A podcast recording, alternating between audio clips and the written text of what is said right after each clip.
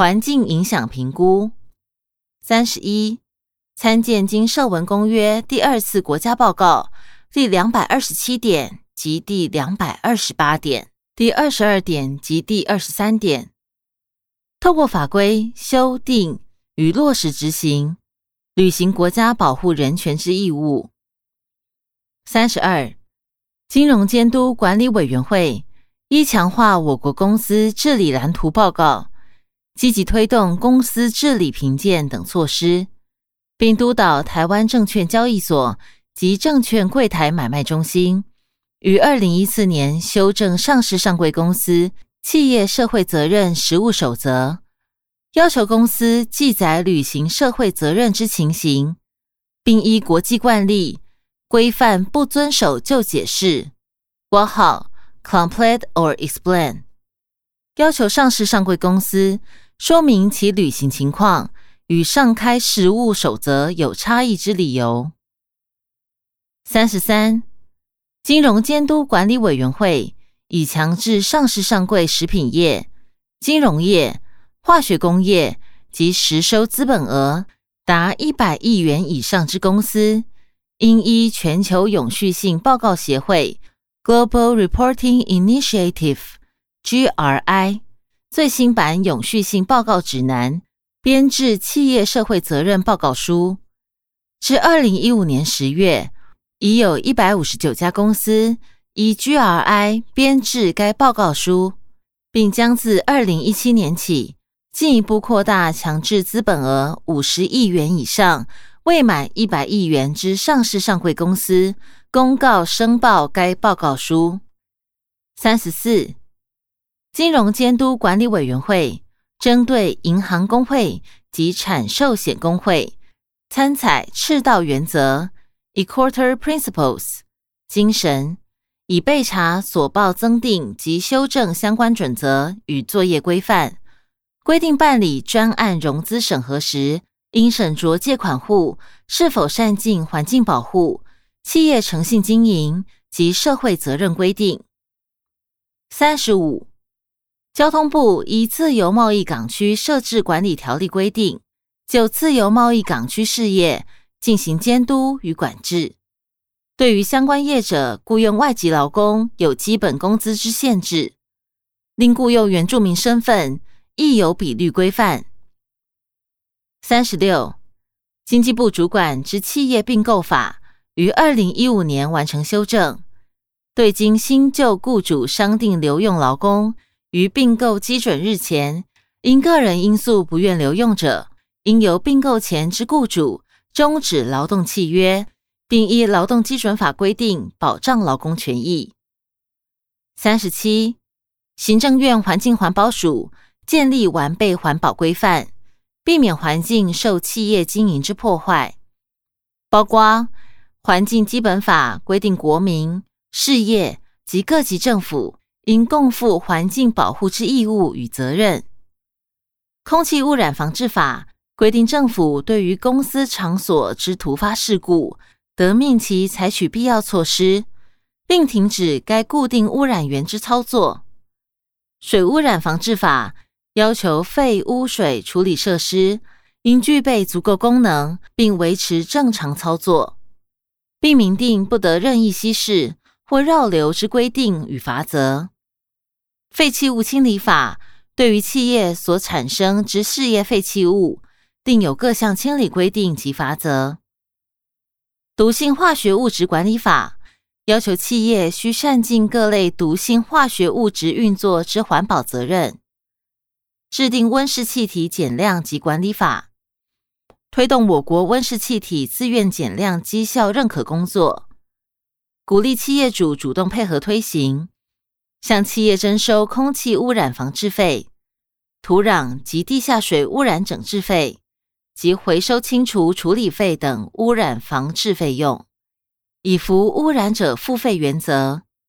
并以经济诱因促使企业纳入环保责任。修正水污染防治法，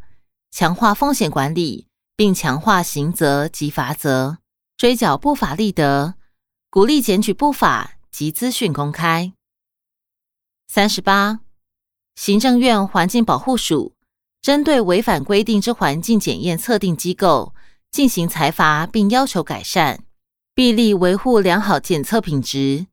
二零一二年至二零一五年十月，共裁罚一百三十四件，裁罚金额逾一千五百万元。政府采购案件，加强对往来企业之社会责任要求，保护人民权利。三十九。劳动部于二零一四年修订最有利标评选审项目，增列企业社会责任之指标，包含为员工加薪、主动缩减工时、实施周休二日、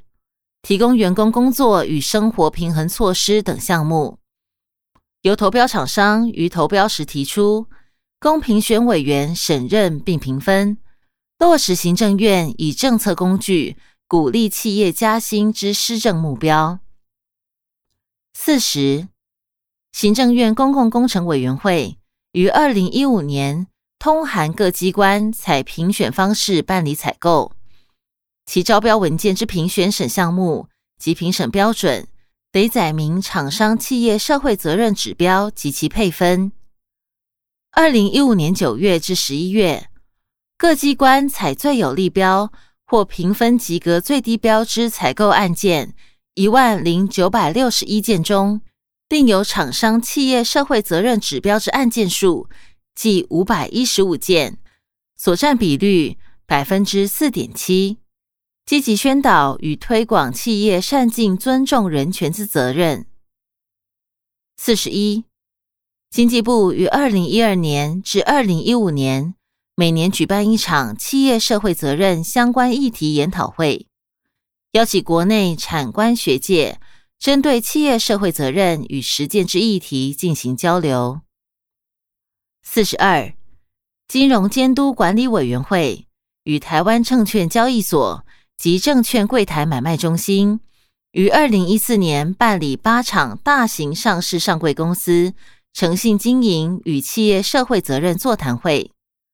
合计约两千一百位上市贵公司负责人或高阶主管参加，邀请十五家公司分享企业社会责任落实经验。四十三，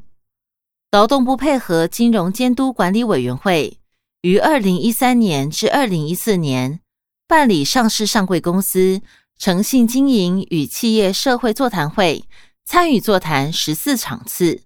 参与人数逾三千人，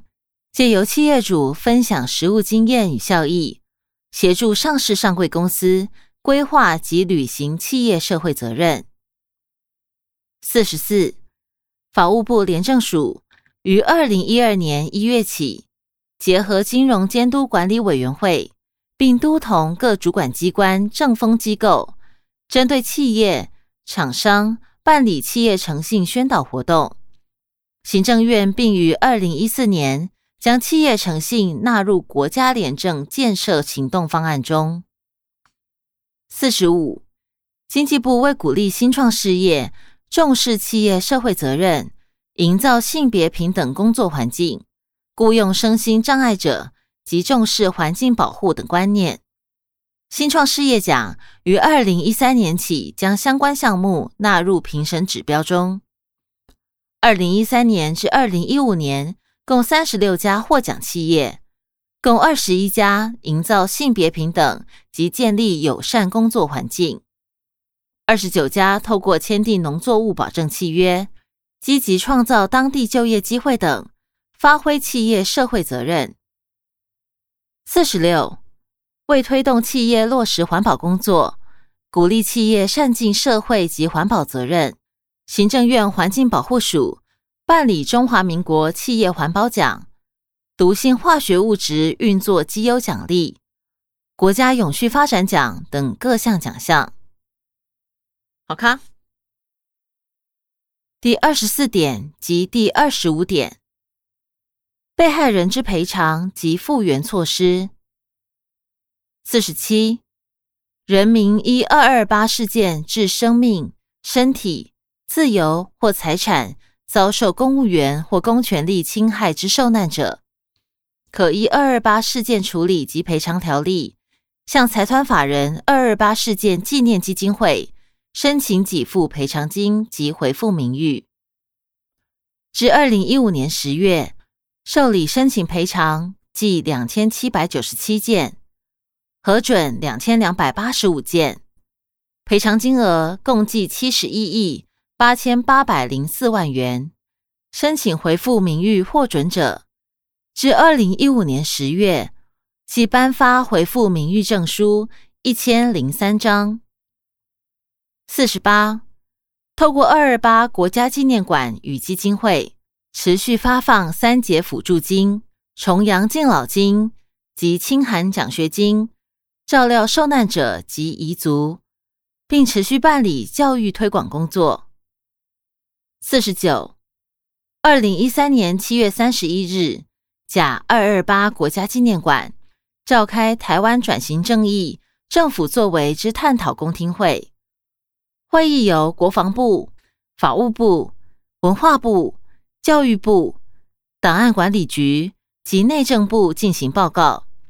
并邀请学者专家与公民团体代表共二十人与会。五十二二八基金会与中央研究院合作，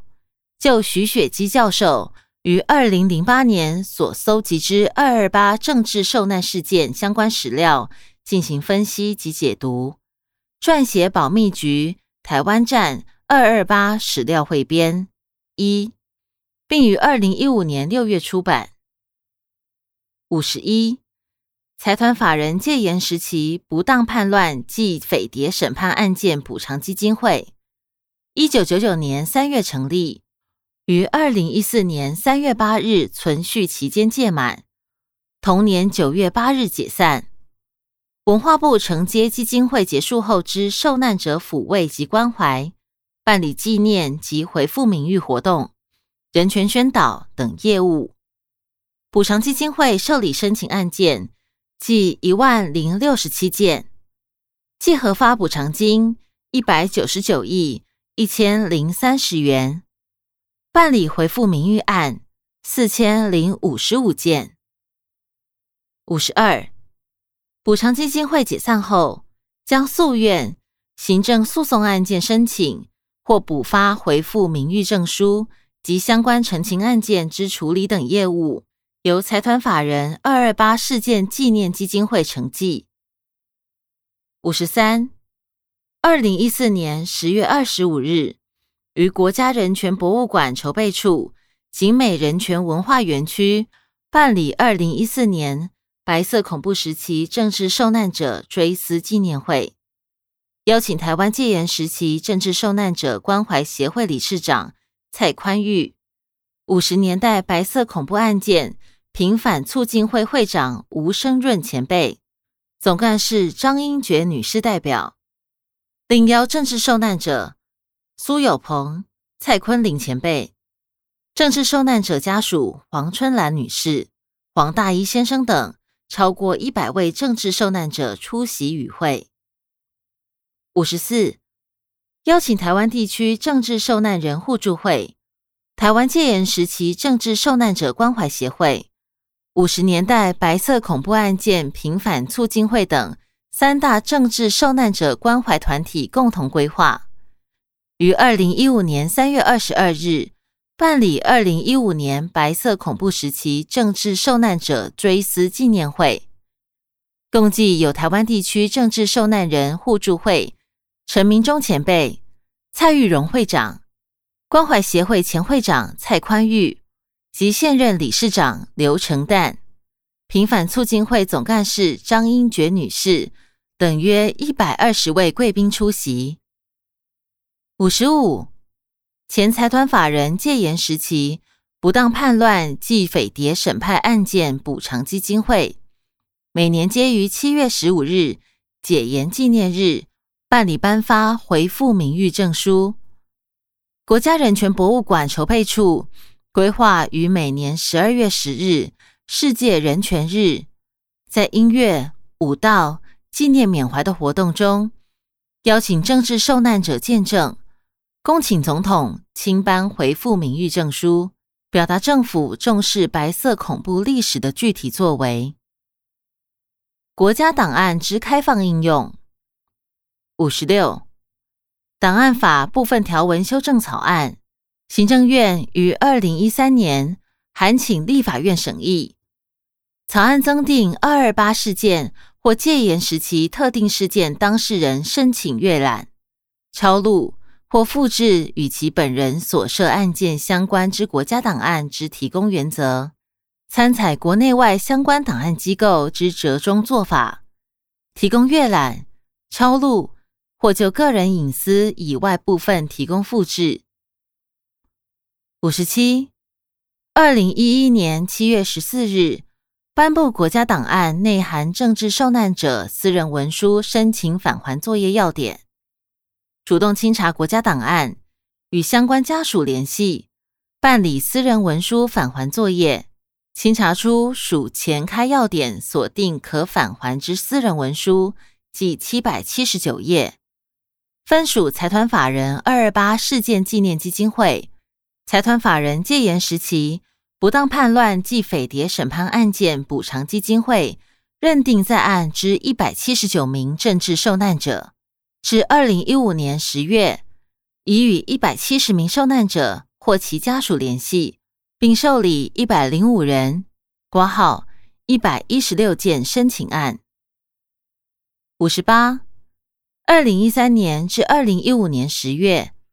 特定事件档案当事人或其继承人申请应用国家档案，计九十五人次，六千三百二十五件档案。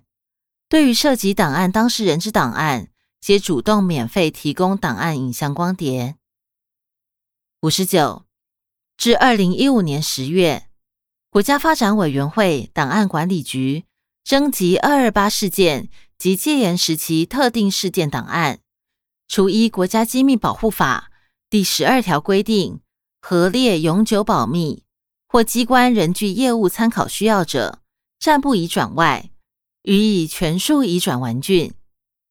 其中，二二八事件档案计有两百一十九点五公尺。戒严时期特定事件档案计有一百七十四点零九公尺，共计三百九十三点五九公尺。六十档案开放应用与个人隐私之保护，以尽量开放、最小限制为原则。对于当事人或其继承人申请与当事人相关之国家档案，有关当事人本人之档案全部提供。至同案卷中涉及第三人隐私之档案，一般民众申请应用特定事件国家档案，未经其同意或授权者，依分离原则办理。二零一二年至二零一五年十月，共受理八百一十五人次，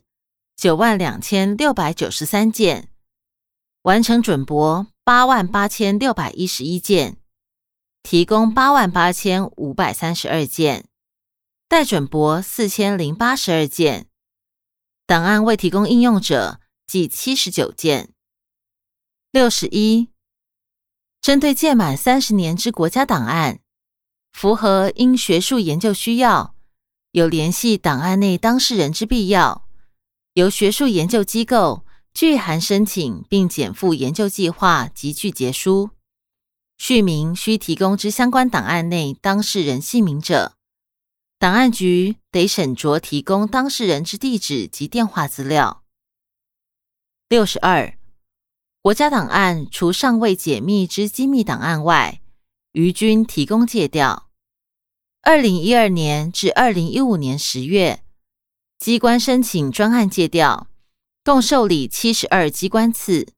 六万六千七百三十件。完成准驳六万五千六百一十八件，提供六万五千五百七十三件，待准驳计一千一百一十二件，未提供者计四十五件。六十三，行政院于二零一三年五月二十七日送立法院审议之档案法修正条文草案第二十二条之二明定，基于学术研究目的。有必要使用涉及个人隐私之国家档案，与减负证明文件申请，并经准驳程序后，得提供阅览、抄录或就个人隐私以外部分提供复制。六十四，国家安全局管有二二八事件及动员戡乱时期之政治档案，以配合国家发展委员会档案管理局进行档案审选作业。二零一二年至二零一五年六月，已完成十一卷五百八十九件档案移转，全数移转完毕。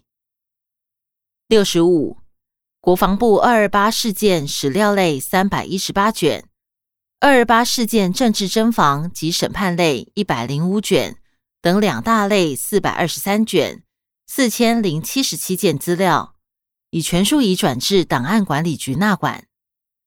国防部军事情报局现有二二八事件史料档案计四百一十九件，即二零一三年五月九日已开放三百八十件，余三十九件依国家机密保护法属国家机密，依法永久保密。六十六，法务部调查局管有之档案移转情形，包括美丽岛一二一零事件专案。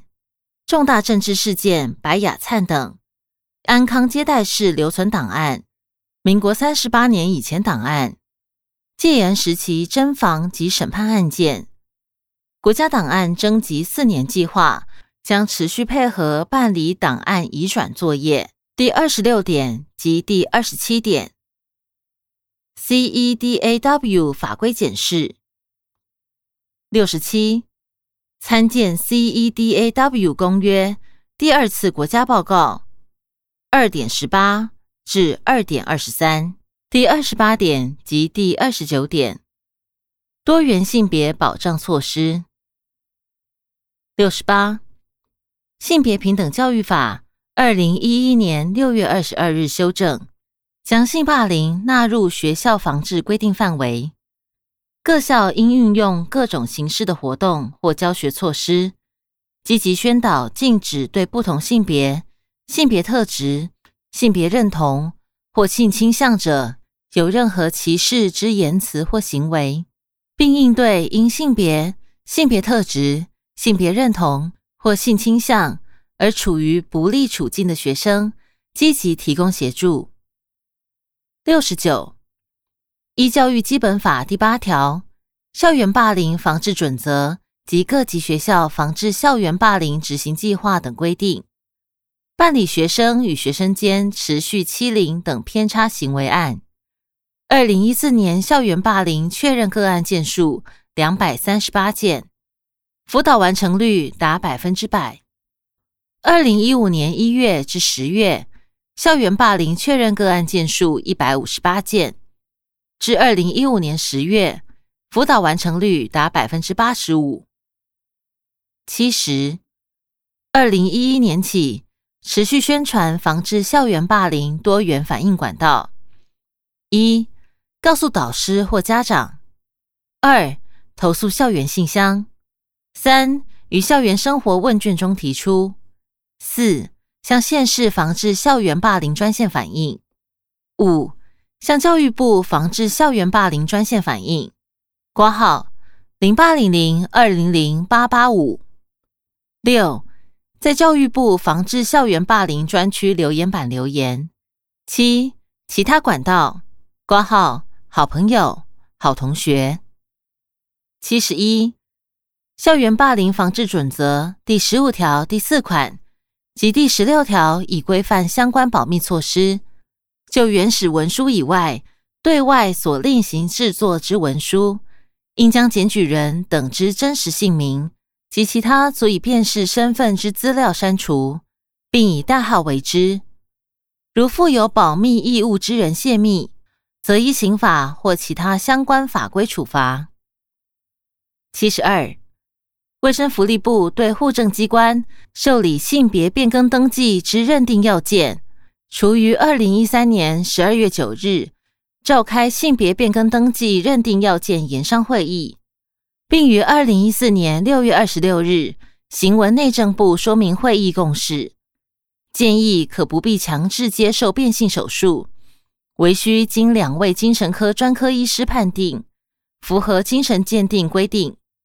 至于是否放宽认定要件，废除变性手术规定，上设法律、兵役、社会文化等相关规定及配套措施，由内政部通盘研议。七十三，内政部已拟具性别变更认定及登记程序之做法，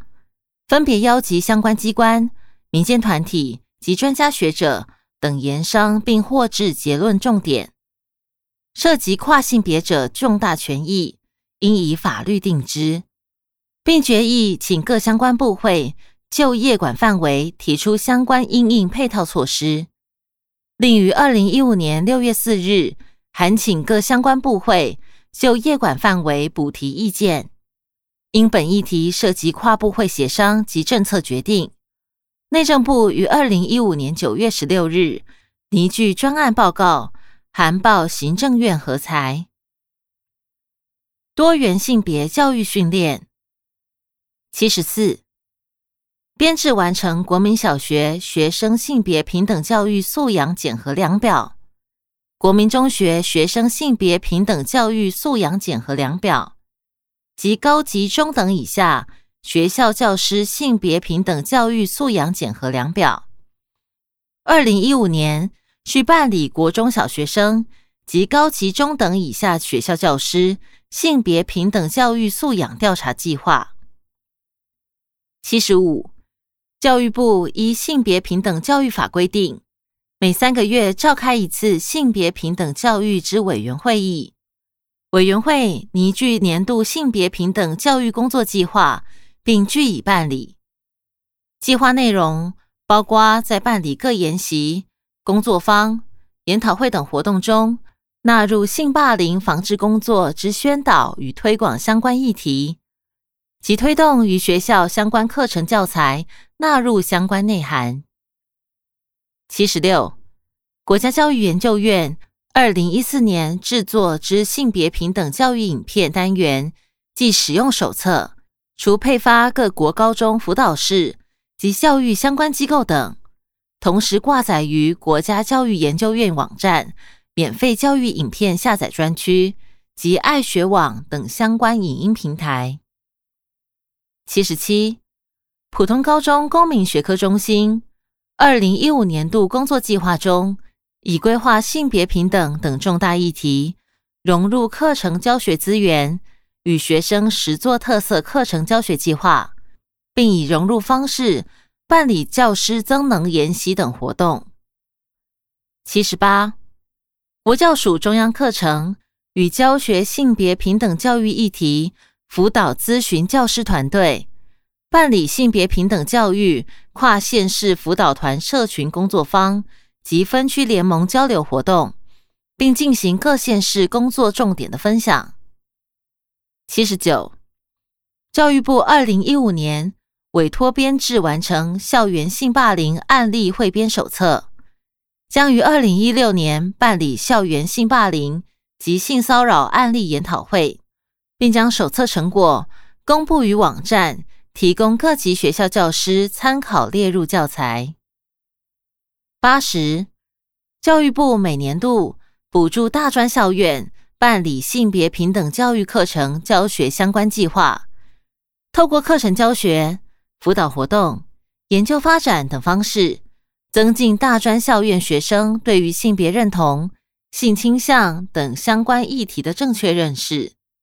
并建立尊重与包容的态度。二零一五年补助计三十五案，二零一六年将更续办理。八十一。教育部规划于二零一六年办理校园性别事件调查专业人员培训课程方案研修计划，将性霸凌议题具体纳入各阶段培训课程中，并于行为人防治教育培训及行为人处遇辅导研讨会中，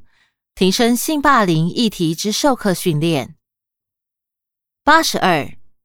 教育部编制教师与学生性别平等教育素养检核量表，调查师生在性别平等教育素养之现况，并作为未来各级学校推动性别平等教育检讨改进、策立精进的参考。二零一五年至二零一六年，将运用检核量表进行素养调查。一、国中小阶段中央课程与教学辅导咨询教师团队及各直辖市、县市所属国教辅导团性别平等小组，定期办理增能研习、到校访视或工作坊等，共一百六十九场，含到校增能辅导咨询、跨县市社群工作坊、分区及研讨会等。总计约八百八十人参与。二，以普通高级中学课程纲要规定，请学校开学前将课程计划送国教署备查，并采不定期访视了解落实情形。三，现行职业学校课程纲要、公民与社会教学纲要主题单元一及生活教学纲要主题六，在性别的法律常识中。融入性别平等等相关议题。四、二零一五年补助大专校院办理情感教育课程与教学相关活动计二十三案，性别平等教育课程教学开发及推动策略之研究计划及性别平等教育课程教学推动或教材教法研发计划补助案均审查中。八十三。劳动部与各地劳工行政主管机关合作办理职场平权及性骚扰防治研习会。二零一四年五月至九月，办理职场平权及性骚扰防治研习会二十五场次，参与人数两千四百六十四人，男性占百分之二十八，女性占百分之七十二。二零一五年一月至十一月。办理职场平权及性骚扰防治研习会二十四场次，参与人数两千三百二十人。八十四，劳动部办理相关人员专业训练。二零一四年举办就业平等法制研讨会及种子人员训练各两场次，参与人数分别为一百九十七人与两百零三人。二零一五年。办理工会干部职场平权法令研习会两场次，参与人数共计一百七十二人。